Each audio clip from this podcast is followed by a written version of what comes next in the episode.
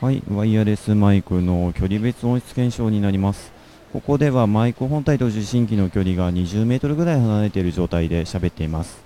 えー、検証するにあたってワイヤレスマイクの使用用途としてイベントなどでの使用が多くなると思いますので、まあ、店内 BGM だったりとかですね、アナウンスが入っている状態で録音しております。ここまでがマイク本体と受信機の距離が20メートルでの音質になります。